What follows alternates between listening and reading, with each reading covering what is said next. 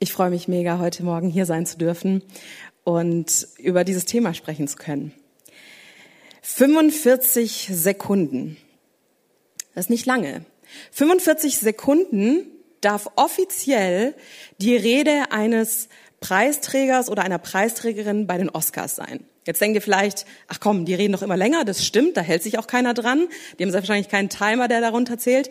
Aber die bekommen 45 Sekunden, um sich ähm, zu bedanken für diesen Oscar. Und das machen sie auch oft. Manche nutzen das für ein politisches Statement und andere bedanken sich. Sie bedanken sich bei der Person, der sie meinen, diesen Erfolg auch ein Stück weit zu verdanken. Wem würdest du deine 45 Sekunden widmen, würdest du diese bekommen? Wer hat dich in deinem Leben bisher so geprägt, gefördert, vielleicht auch ein bisschen gepusht, dass du da bist, wo du jetzt bist. Vielleicht denkst du sofort an deinen Partner oder deine Partnerin, vielleicht denkst du an deine Eltern, vielleicht auch einen Mentor oder Mentorin oder vielleicht auch an eine Freundin oder einen Freund. Eins der bekanntesten Freundschafts Paare in der gesamten Weltgeschichte sind David und Jonathan im Alten Testament der Bibel. Und ich glaube, dass David seine 45 Sekunden seinem besten Freund Jonathan gewidmet hätte. Und da 1000 vor Christus keine Oscars verliehen wurden, wie ihr vielleicht wisst, ist der Anlass für eine solche Rede vielleicht ein anderer gewesen. Und ich habe mir so vorgestellt, das könnte vielleicht so die Thronbesteigung von David gewesen sein. Als er König wird, hält er eine Rede und widmet sie dem, seinem Freund Jonathan. Und ich möchte euch einen kleinen Text vorlesen, wie sich solche 45 Sekunden vielleicht angehört haben könnten. Ich bin so dankbar, heute hier stehen zu dürfen und nehme die Königswürde dank Gottes Gnade an. Ich verdanke diesen Erfolg jemanden, der sich für mich aus Liebe zu mir und Gehorsam gegenüber Gott in die zweite Reihe gestellt hat. Jonathan, mit dem ich von Anfang an eine tiefe Freundschaft verband und der mich mehr liebte als sein eigenes Leben. Mein Dank gilt diesem Mann, dessen Treue, dessen Güte, dessen Opferbereitschaft mehr als alles andere dazu beitrugen, dass ich heute bereit bin, diesen Platz einzunehmen. Jonathan war ein Held. Jonathan war ein Vorbild wie sie selten sind. Seine Pfeile trafen stets ihr Ziel. Er war schneller als ein Adler, stärker als ein Löwe, loyal bis in seinen Tod. Und dass er heute nicht mehr an meiner Seite ist, ist mein schwerster Schmerz. Seine Freundschaft war für mich der größte Schatz in dieser Welt, die nichts und niemand ersetzen kann. In tiefer Demut stehe ich heute hier und wäre ohne Jonathan nicht der Mensch, der ich heute bin. Mit ihm habe ich den besten Menschen an meiner Seite verloren und werde ihn für den Rest meines Lebens vermissen. Wer jetzt mitgestoppt hat, der weiß, es waren mehr als 45 Sekunden, aber ihr glaubt ja nicht, dass David sich wirklich an eine Zeit, äh, Zeitvorgabe gehalten hätte. Diese Worte aus dieser Rede sind größtenteils der Text, der über die Freundschaft von David und Jonathan aus den Samuel-Büchern des Alten Testaments entnommen, in denen uns von dieser Freundschaft zwischen David und Jonathan erzählt wird. Und ihr hört vielleicht diese großen, intensiven, bedeutsamen Worte, die, die David und Jonathan austauschen und bleibt vielleicht auch an der ein oder anderen Formulierung hängen. Denn die Begriffe, die hier fallen, du bist der größte Schatz, du bist der wichtigste, die sind sehr intensiv, die klingen stellenweise fast intim und sind für unseren heutigen Freundschaftsbegriff, wie wir über Freundschaft nachdenken, klingen sie auch etwas fremd oder werden schnell romantisch gelesen. Und dabei vergessen wir, dass das in antiken Texten, aber auch in mittelalterlichen Texten gang und gäbe war, dass man über Freundschaft sehr intensiv und auch sehr intim gesprochen hatte, anders als das oft heute der Fall ist. Wir leben historisch und gesellschaftlich in einer Zeit, in der nicht die Freundschaft eine der wichtigsten Beziehungsformen ist, sondern die partnerschaftliche, die erotische Liebe als notwendigste Form der Beziehung gesehen wird. und neben dieser Bedeutung von einer partnerschaftlichen Beziehung die Freundschaft einen Werteverlust erlitten hat. Und der englische Schriftsteller C.S. Lewis, der prangert das im 20. Jahrhundert an und er schreibt, dass die moderne Welt Freundschaft von der Bühne des Lebens verdrängt hat und ihr einen Nebenschauplatz im Leben eingeräumt hätte, weil die wenigsten Menschen nur noch echte Freundschaften kennen würden. Die Freundschaft würde irgendwie nicht zum Überleben gebraucht werden, also wurde sie wegrationalisiert.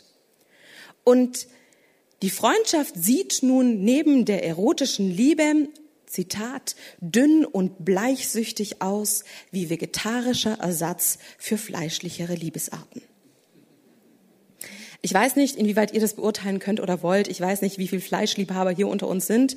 Ich finde ja, dass vegetarische Ersatzprodukte dem Original recht nahe kommen. Aber C.S. Lewis konnte das vor 60 Jahren noch nicht wissen und ist vielleicht auch anderer Meinung.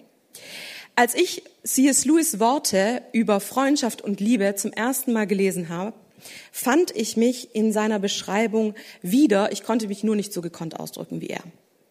In meinem Aufwachsen ähm, waren Freundschaften eher so was Selbstverständliches oder auch was nicht Selbstverständliches. Ich bin in einer sehr großen Verwandtschaft aufgewachsen. Ich konnte mir unter meinen Cousinen und Cousins praktisch die Freunde aussuchen. Andere hatten da weniger äh, Freundschaften und vermissen Freundschaften in ihrer frühen Zeit. Ich kann mich nicht erinnern, dass in meiner Jugendzeit, in meiner Familie, in meiner Gemeinde, aber auch nicht in der Schule über das Thema Freundschaft wirklich gesprochen wurde. Es war irgendwie da, aber irgendwie auch sprachlich unsichtbar. Und das merkt man manchmal auch, wenn man über Freundschaft spricht. Ja, was meint man denn überhaupt mit Freundschaft? Vielleicht haben wir unterschiedliche Definitionen. Wenn ich meine Oma frage, dann denkt die sofort, ich meine eine romantische Beziehung.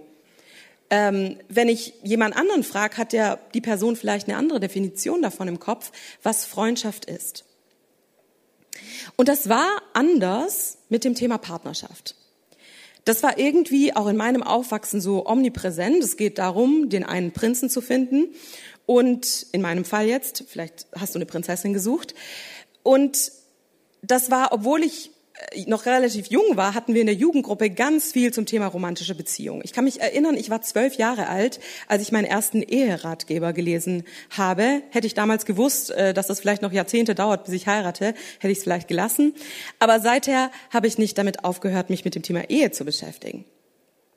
Zu keiner anderen Zeit, würde man sagen, war die Erwartung an, an eine Ehe oder an eine romantische Partnerschaft so hoch, und auch so überfrachtet wie heutzutage. Weil wir erzählen so ein bisschen die Geschichte in unserer Gesellschaft, dass es eben diese eine Person gibt, diesen einen perfekten Deckel für den Topf, diesen, der, der alles ist. Und dann ist Partner eben nicht nur Liebhaber, sondern auch Ablöser der Herkunftsfamilie, beste Freund, beste Freundin, Seelenverwandter und aber auch Miterzieher der Kinder. Die Frage, die wir uns so in unserer Gesellschaft stellen, bist du in einer Beziehung, meint immer eine romantische Beziehung. Sie meint eigentlich nie eine andere Beziehung. Ich wurde noch nie gefragt, ob ich gute Freunde habe. Freundschaften führen in unserer heutigen Zeit und in den letzten Jahrzehnten ein unausgesprochenes Schattendasein und verschwinden oft auch hinter anderen Dingen im Leben. Und gleichzeitig zeigen Umfragen in unserer Gesellschaft, dass die Sehnsucht nach Freundschaft so hoch ist wie schon lange nicht mehr. In den letzten Jahrzehnten hat es zugenommen, dass Freundschaft zwar an Wert verloren hat, aber die Sehnsucht nach Freundschaft nicht kleiner geworden ist.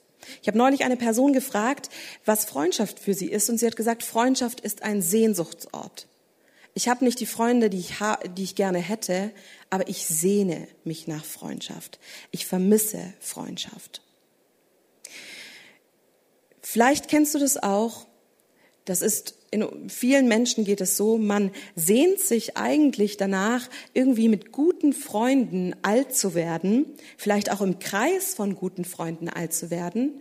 Und gleichzeitig ist Freundschaft die Beziehungsform, die man vielfach dem Zufall überlässt. Wir sehnen uns nach Freundschaft und merken vielleicht, dass wir nicht die Freunde haben, die wir gerne hätten, dass wir Freundschaften vielleicht auch enttäuschend finden, weil sie aufhören, weil sie zerbrechen, dass wir vielleicht selber gar nicht immer die Freunde sind, die wir selbst gerne wären und vielleicht auch gar keine klare Vorstellung davon haben, was Gott eigentlich über Freundschaft denkt. Doch Gott hat ein Herz für Freundschaft und das möchte ich heute so ein bisschen aufzeigen, bietet selbst Freundschaft an und Texte in der Bibel zum Thema Freundschaft geben uns eigentlich eine Vision und eine Ermutigung mit. Hast du eine Vision für Freundschaft? Vielleicht denkst du jetzt, oh, Vision ist immer so ein großes, heftiges Wort. Aber was würdest du darauf sagen? Was ist dein, dein Ziel mit deinen Freundschaften, in deinen Freundschaften? Hast du eine Vision für deine Freundschaften? Mein Wunsch ist es mit dem Thema, dass wir Gottes Vision von Freundschaft entdecken und eine eigene Vision entwickeln, weil ich der Überzeugung bin, dass Freundschaft etwas ist, was uns nicht nur auf Gott hinweist, sondern auch dieses Leben unglaublich tief bereichert.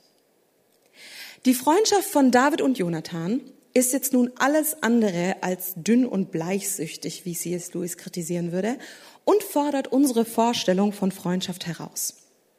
Ich möchte über ein paar Aspekte sprechen, ähm, die aus dieser Freundschaft auch für uns heute eine Herausforderung und eine Inspiration sein können. Und mein erster Aspekt heißt ganz schlicht tiefe Zuneigung. In 1 Samuel 18, Vers 1 heißt es, vom ersten Augenblick an verband sie eine tiefe Freundschaft. Ja, Jonathan liebte David so sehr wie sein eigenes Leben. Man kann ja sagen, Freundschaft beginnt ja ganz, ganz unterschiedlich. Und wenn ich dich jetzt fragen würde, hey, wie haben so deine Freundschaften begonnen, würdest du mir vielleicht ganz unterschiedliche Geschichten erzählen. Es gibt Freundschaften, die beginnen mit so einem Moment von, ihr seid die einzigen zwei in der Runde, die über den gleichen doofen Witz gelacht haben. Da war sofort irgendwie eine Wellenlänge da. Da war irgendwie ein Verbundensein auf den ersten Moment. Vielleicht gab es auch einfach Gemeinsamkeiten. Man ist lange in der gleichen Gemeinde, ist vielleicht im gleichen Team und man ist einem großen Berührungs, einer großen Berührungsfläche ausgesetzt und lernt sich kennen über Gemeinsamkeiten. Und manchmal lernt man auch Menschen kennen, die sind einem eigentlich nicht so sympathisch von Anfang an. Und über die Zeit merkt man, wie man sie doch schätzen lernt und etwas an ihnen sieht, was einen Liebe für diese Person schenkt. Und hier sehen wir bei David und Jonathan, dass so etwas passiert von, da ist so ein Augenblick, wo sie sich verbinden, wo eine Verbindung von Freundschaft entsteht. Dieser Geschichte, wie es hier in 1 Samuel 18 einsetzt von der Freundschaft von Jonathan und David, geht die Geschichte von David und Goliath ähm, zuvor.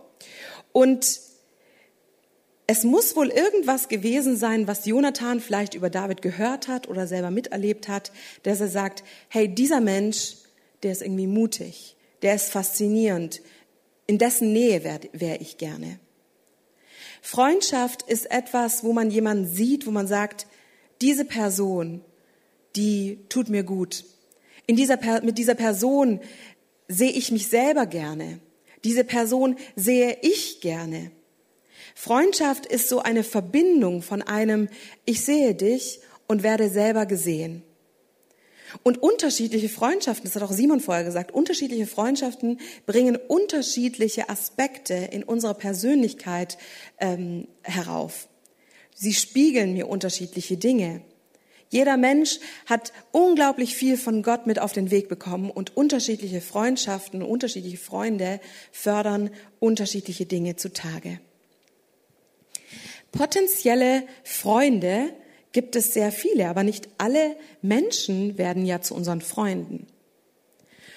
Damit aus so einem Anfangsmoment, aus so einem Anfangsmoment auch bei David und Jonathan mehr wird, musste irgendjemand einen zweiten Schritt tun.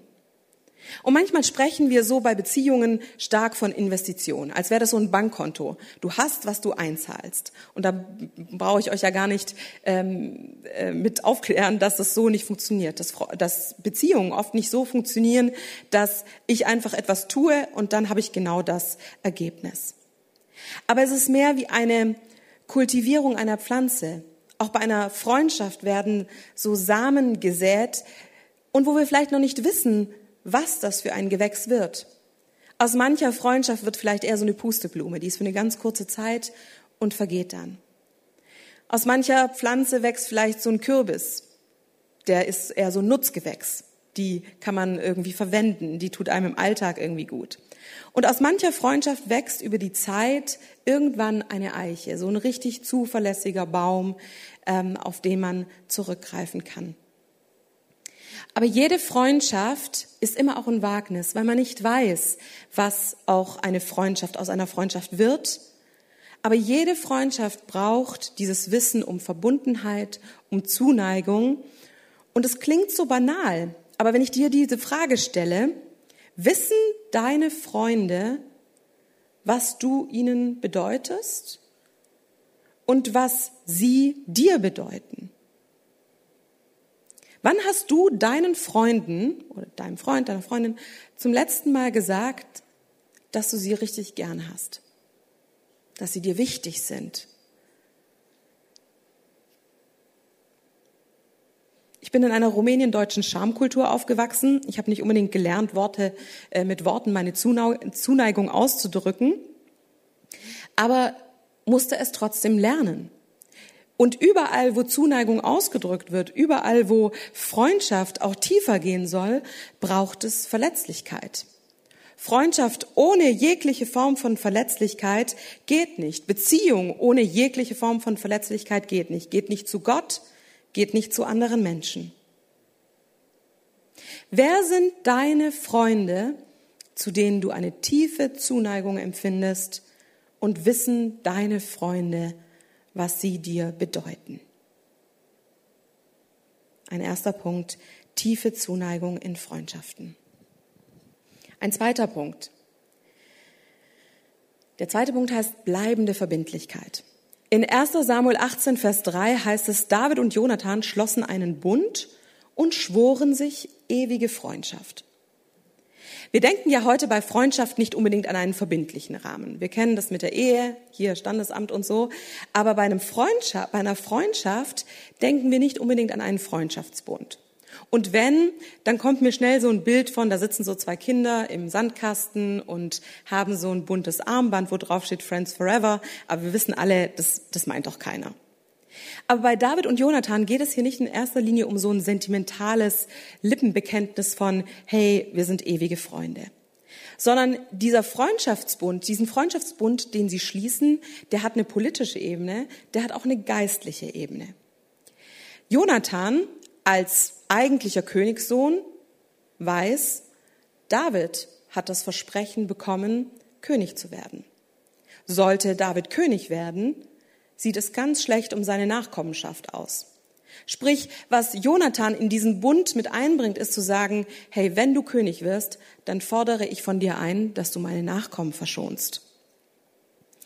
Der Bund hat aber nicht nur eine politische Dimension, damit dass Jonathan seine Nachkommenschaft sichert und was er nicht mehr erleben wird, aber was passieren wird, ist, dass David sich tatsächlich um seinen Sohn später kümmern wird. Dieser Bund hat auch eine geistliche Dimension, denn es wird explizit gesagt, dieser Bund wurde vor Gott geschlossen. Sie schließen einen Freundschaftsbund vor Gott und er wird Zeuge dieser Verbindung. Das Schöne an Freundschaften ist ja, dass es sie in ganz unterschiedlichen Formen, Arten und Weisen gibt und sehr wahrscheinlich in diesem Raum so viele unterschiedliche Freundschaften auch bestehen. Aber gibt es Freundschaften in deinem Leben, die tief sind, die bleibend sind, die vielleicht so die ersten unkomplizierten zwei Jahre, die so jede Beziehung irgendwie hat, auch überleben? Gibt es Freundschaften, die schon länger als sieben Jahre andauern? Und je älter man wird, Freundschaften, die vielleicht schon ein Jahrzehnt andauern. Wie lang besteht schon deine engste Freundschaft und wie hat sie sich für diese Zeit vielleicht auch entwickelt? Ich bin noch nicht so alt, aber ich habe eine Freundschaft, die hat in ihrer Tiefe und ihrer Verbundenheit irgendwann nicht mehr zu diesem ganz losen, ja, Freundschaft kommt und Freundschaft geht, gepasst.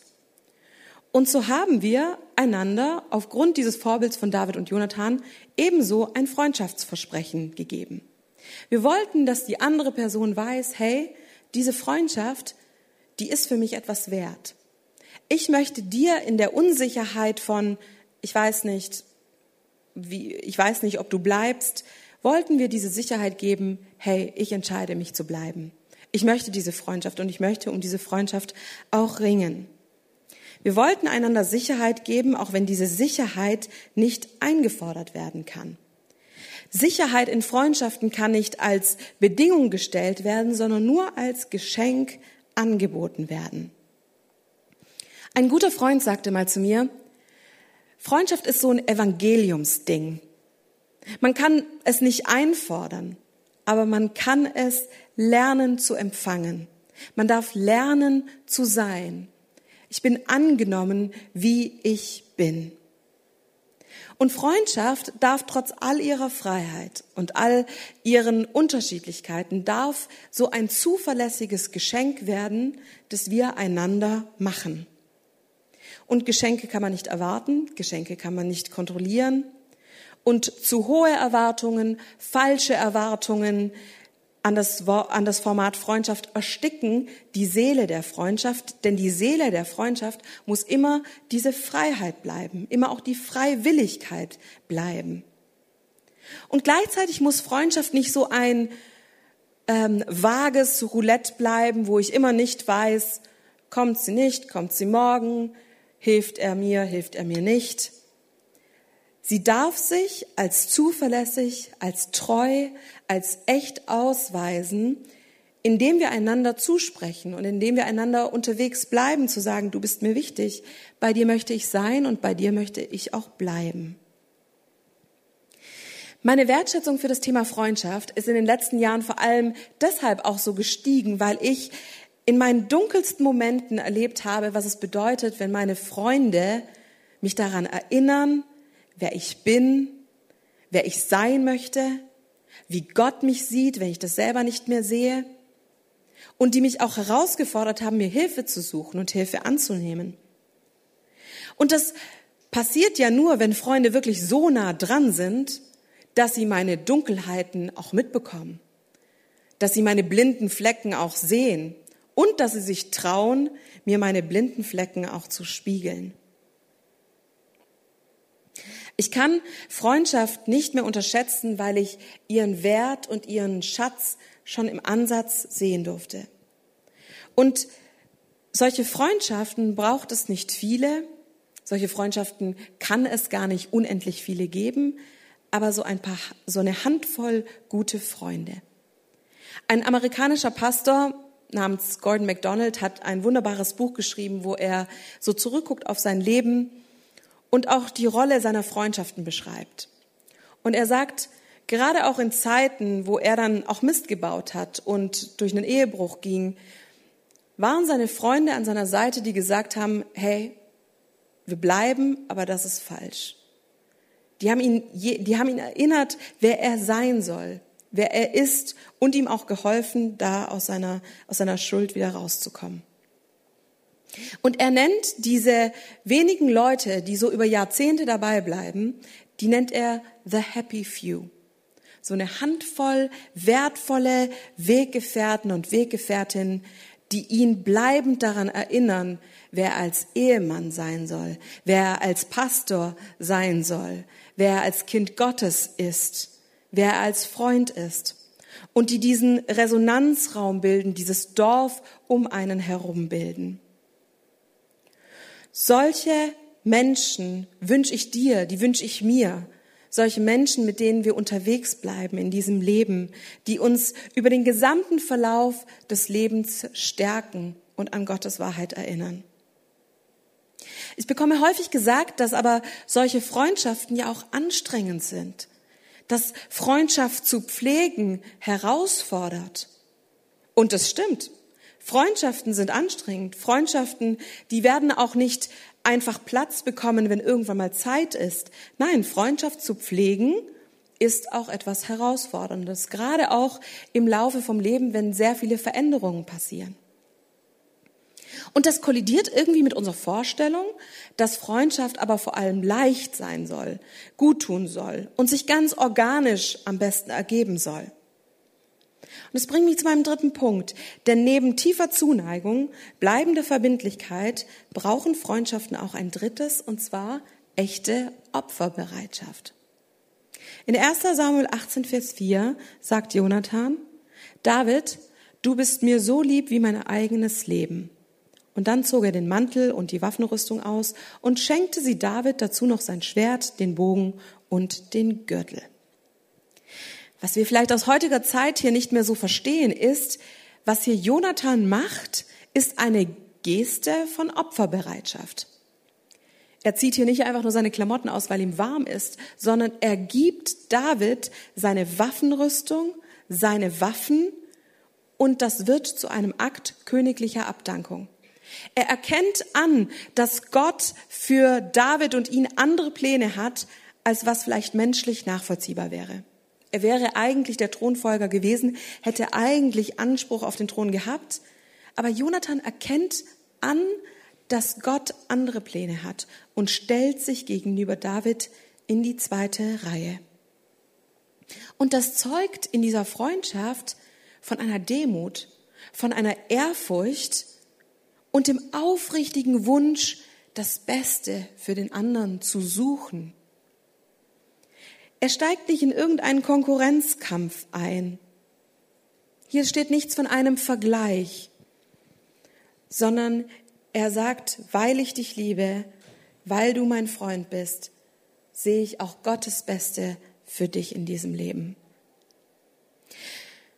Gleichzeitig fordert er aber auch wiederum von David das Beste ein und sagt, du musst dich dafür gegen das Gesetz stellen und meine Nachkommen verschonen und nimmt ihm dafür einen Schwur ab.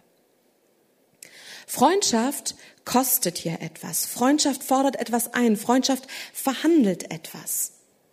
Und Freundschaften sind ebenso Spannungsfelder, in denen verschiedene Dinge immer wieder neu ausgelotet werden müssen. Freundschaften sind Orte, an denen wir wachsen, weiterkommen, aber sie fordern auch heraus. Und es gibt Freundschaft nicht ohne das Wagnis zu vertrauen.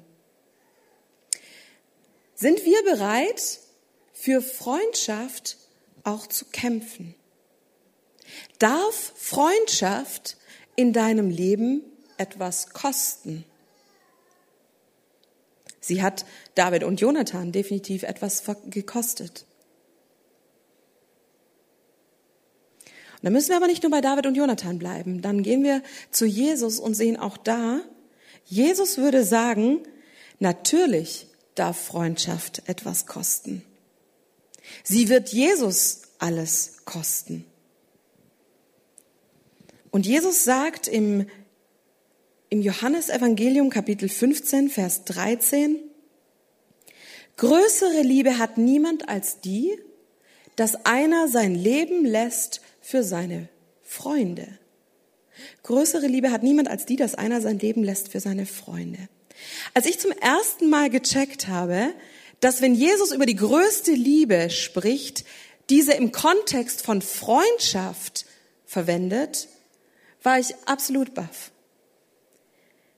Jesus spricht hier von einer, von einer Liebe der Hingabe, wie sie in der Freundschaft zu Jesus ihren Ausdruck findet.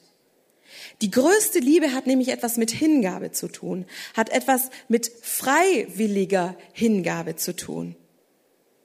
Und Jesus denkt bei der größten Liebe an den Rahmen von Freundschaft, weil keine Beziehung in einem so freiwilligen Rahmen stattfindet. Man steht in einer Freundschaft in keiner familiären oder gesellschaftlichen Verpflichtung, ein Opfer zu bringen. Er bringt es allein aus dieser freiheitlichen Liebe heraus. Und hierin zeigt sich nicht nur ein unschätzbarer Wert von Freundschaft bei Jesus, sondern auch ein tiefes Geheimnis, eine ganz tiefe Herausforderung. Denn wem gegenüber sagt Jesus diese Worte? Wem, wem gegenüber lebt Jesus seine Freundschaften? Denn Jesus wird die Erfahrung machen, dass seine Freunde nicht die Freunde sind, die man sich gerne wünschen würde. Judas beispielsweise. Judas ist einer seiner Freunde und man könnte sagen, Judas ist eigentlich ein toxischer Freund. Jeder Freundschaftsberater hätte Jesus gesagt, hey, keine gute Idee, in den zu investieren, ähm, such dir lieber jemand anderen. Der wird dich für eine lächerliche Summe verraten und als er bereut, was er getan hat, ist es zu spät. Judas ist in seinem Geiz und seiner Zwielichtigkeit eigentlich das Gegenteil von den Menschen, die man, mit denen man gute Freundschaft erhoffen würde. Jesus macht die Erfahrung, dass die Menschen, zu denen er das sagt, ihn enttäuschen werden. Aber es sind nur nicht, nicht nur diese ganz bösen, ganz toxischen Freunde, die enttäuschen. Auch Petrus wird ihn in seiner schwersten Stunde allein lassen. Vielleicht nicht für Geld, aber in seiner schwersten Stunde wird Petrus nicht an der Seite von Jesus bleiben. Aber darauf kommt es doch in Freundschaft an, dabei zu bleiben, wenn es schwer wird, nicht alleine zu bleiben, wenn es hart auf hart kommt. Da redet er noch groß von Zuneigung und Opferbereitschaft bis in den Tod und dann ist er nicht da und enttäuscht seinen besten Freund. Petrus war ein allzu menschlicher Freund. Wir selbst sind diese menschlichen Freunde. Wir enttäuschen, ich enttäusche, wir halten nicht alle Versprechen ein, wir sind in mancher schweren Stunde nicht für unsere Freunde da und verhalten uns auch unweise. Freundschaften zerbrechen vielfach an Menschlichkeiten. Wir bleiben in Konflikten, Enttäuschungen und Zerbrüchen hängen. Und diesen Menschen gegenüber sagt Jesus, dass er sie liebt, dass es keine größere Liebe gibt als die Hingabe, die er in dieser Freundschaft zeigen wird. Jesus hat Hoffnung für Freundschaft und das sehen wir vor allem da, als er nach der Enttäuschung wieder Freundschaft baut. Als Jesus nach der Verleugnung von Petrus Petrus hinterhergeht, hat er nur eine Frage für ihn, die er ihm dreimal stellt. Petrus, liebst du mich? Petrus, liebst du mich? Jesus hatte eine Frage. Petrus war kein Mensch ohne Fehler, bei weitem nicht, aber er lernte aus ihnen. David und Jonathan waren keine fehlerlosen Menschen, aber lebten eine Freundschaft, die sie stärkte und zu besseren Entscheidungen befähigte. Jesu Freundschaftsangebot gilt auch uns und wir dürfen diese Freundschaftsressource nicht nur anzapfen, sondern auch in einer Welt, die sich nach tiefer Freundschaft sehnt, sie als Licht hineintragen. Eine Freundschaft, die von tiefer Zuneigung geprägt ist, eine Freundschaft, die bereit ist zu bleiben, wenn es schwer wird, und eine Freundschaft, die sagt, das darf hier was kosten und ich lerne auch ein Opfer zu bringen. Denn wenn wir auf Jesus blicken, dann werden zwei Dinge klar. Freundschaft heißt auch, verletzt zu werden. Enge Freundschaft funktioniert gar nicht, ohne dass wir auch verletzt werden können. Und die Maxime von Freundschaft fragt, was bringe ich dir und nicht, was bringst du mir? Jesus befähigt zu dieser Freundschaft. Jesus befähigt zu Neuanfängen, zu Vergebung und zu Hoffnung für Freundschaft. Ich möchte abschließend einen letzten Gedanken euch mitgeben. In Prediger 4, Vers 10 heißt es, denn wenn sie fallen, so richtet der eine seinen Gefährten auf. Wer aber dem Einzelnen, der fällt, ohne dass ein zweiter da ist, ihn aufzurichten. Denn wenn sie fallen, so richtet der eine seinen Gefährten auf. Wer aber dem Einzelnen, der fällt, ohne dass ein zweiter da ist, ihn aufzurichten. In diesem Predigertext wird uns eine Vision gegeben von dem gemeinsamen Unterwegssein. Wir sind als Menschen Beziehungswesen in diese Welt gestellt, miteinander unterwegs zu sein. Freundschaft ist ein Geschenk. Wir sind in diesem Leben auf einer Reise unterwegs und dürfen das nicht lose, losgelöst, unverbunden tun, sondern mit einer tiefen Verbundenheit.